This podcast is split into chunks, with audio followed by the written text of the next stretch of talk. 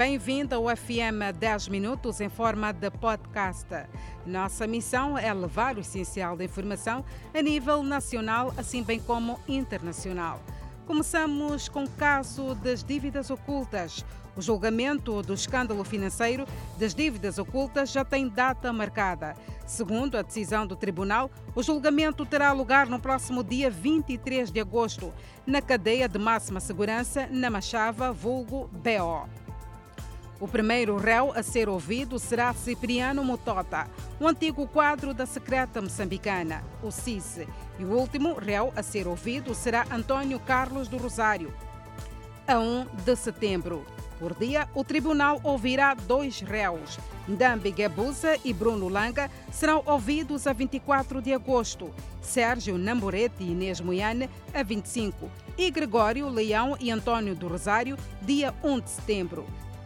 A 2 de setembro, o tribunal vai começar a ouvir os declarantes. Entre eles constam os nomes de Armando Gabuza, antigo presidente da República, Vítor Bernardo, Henriques Gamito, Helder Pataguana, Apolinário Pangana, Celeste Matavel, Joana Matsomba, Vítor Borges, Isaltina Lucas e Adriano Maliana. E depois de pelo menos um ano na barra do tribunal, finalmente será conhecida a sentença do caso Embraer, nesta quinta-feira. O caso que envolve os arguídos Paulo Zucula, antigo ministro dos Transportes e Comunicações, José Viegas, antigo presidente do Conselho de Administração das Linhas Aéreas de Moçambique, e Mateus Zimba, antigo gestor da Sazol que são indiciados de crime de participação econômica em negócios e branqueamento de capitais, onde terão recebido, segundo as acusações, uma comissão de 800 mil dólares na compra de duas aeronaves Embraer para as linhas aéreas de Moçambique entre 2007 e 2009 até porque foi no dia 19 de abril, no Tribunal da cidade de Maputo, onde decorreram as alegações.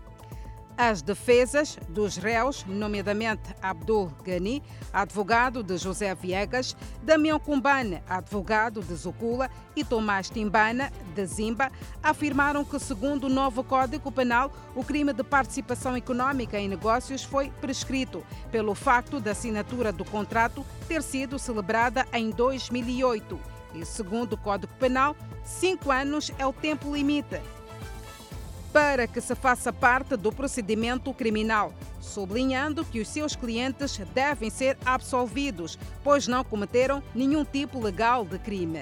Vale lembrar ainda que durante este julgamento foram ouvidas mais de 20 testemunhas e declarantes, algumas das quais a partir do estrangeiro, em videoconferência. As audiências iniciaram a 20 de fevereiro de 2020 e finalmente a sentença será conhecida nesta quinta-feira às 9 horas.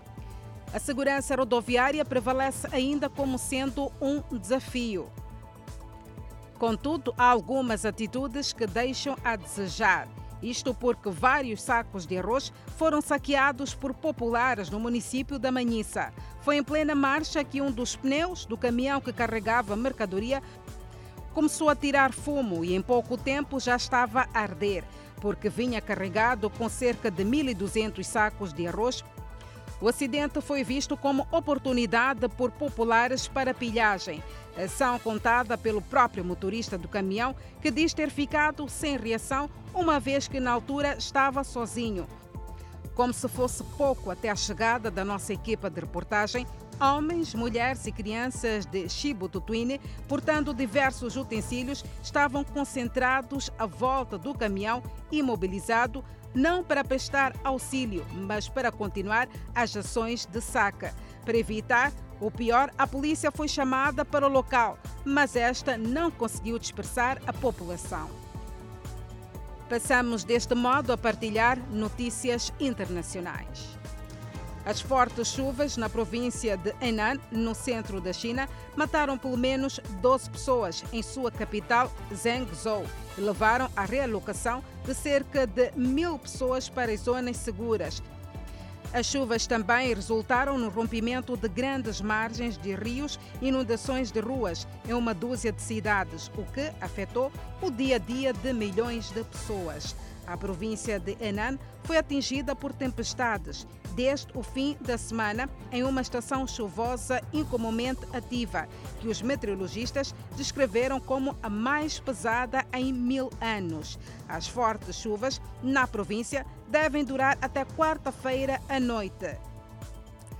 Na França, muitos questionamentos. O aparelho celular do presidente francês Emmanuel Macron teria sido um dos alvos de vigilância pelo governo marroquino. Segundo fontes, pelo menos 50 mil pessoas de todo o mundo estão entre as vítimas. Nesta terça-feira, a França anunciou a abertura de uma investigação formal, depois de receber queixas de jornalistas franceses dos principais meios de comunicação do país, que afirmaram terem sido alvos de espionagem por parte do governo marroquino. Pelo menos mil cidadãos franceses teriam seus números de telefone na lista de rastreamento.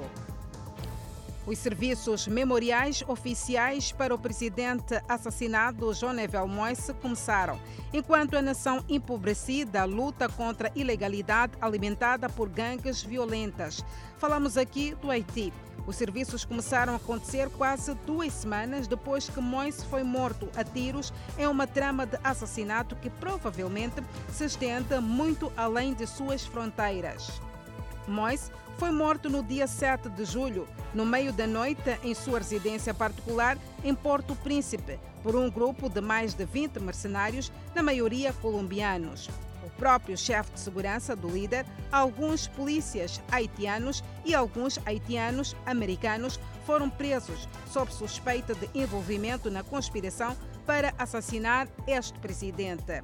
A morte de Moise abalou um sistema político já frágil, ao mesmo tempo que focou a atenção nas fracas instituições de segurança, cercadas por gangues poderosas que controlam áreas do Haiti, como senhores feudais.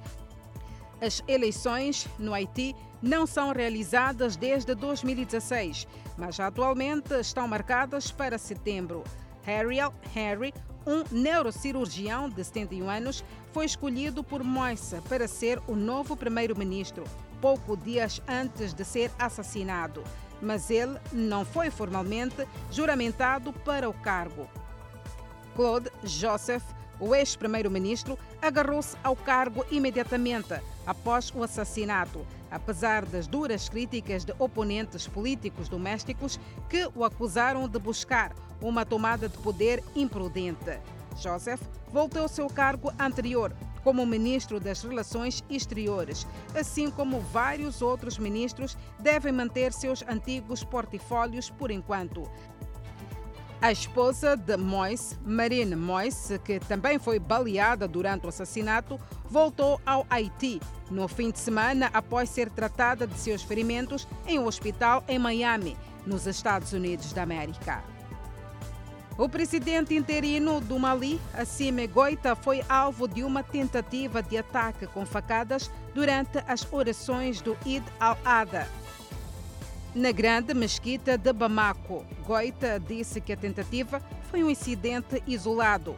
O atacante foi imediatamente dominado pela segurança as investigações estão em andamento, segundo a presidência.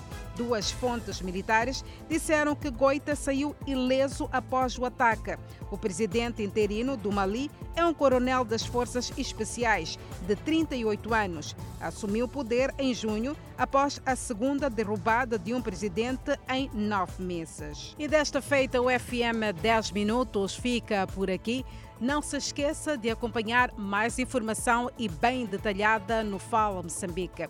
Nessa altura, na sua companhia, estarei eu, Danissa Moiana e Adelaide Isabel. Já sabe que carinhosamente esperamos por si, até porque informação em primeira mão é só aqui na televisão Miramar. Até lá, fique bem.